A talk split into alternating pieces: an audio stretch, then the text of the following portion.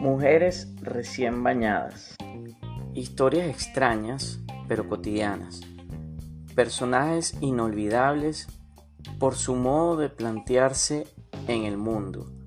Dispendio sexual como camino de reconocimiento, necesidad de la escritura como antídoto contra el tedio, el absurdo o la locura.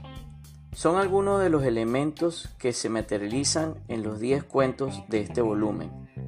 La narrativa de Carlos Ávila explora las siempre indirectas y sin duda tortuosas relaciones humanas, la característica natural y al mismo tiempo más curiosa de nuestra especie, en ocasiones una peligrosa aventura del espíritu.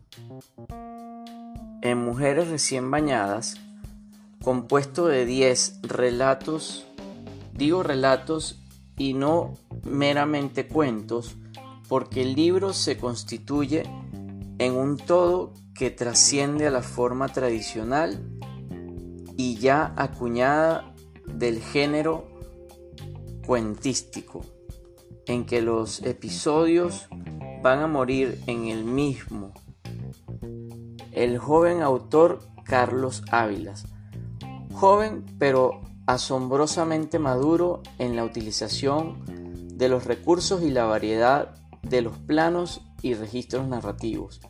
Configura la saga de los hechos como si dijéramos los hechos de los apóstoles, de Carlos Horacio y sus cómplices, cómplices en las aventuras, en los desplazamientos, Mérida, Valencia y Yaracuy, Caracas en la soledad, en la tristeza, en las crisis y sobre todo en los extravíos entre la realidad y los sueños soñados. Para mí, en particular, morir sin descendencia es no solo el núcleo de la fábula, sino también una prueba incuestionable del oficio ya alcanzado.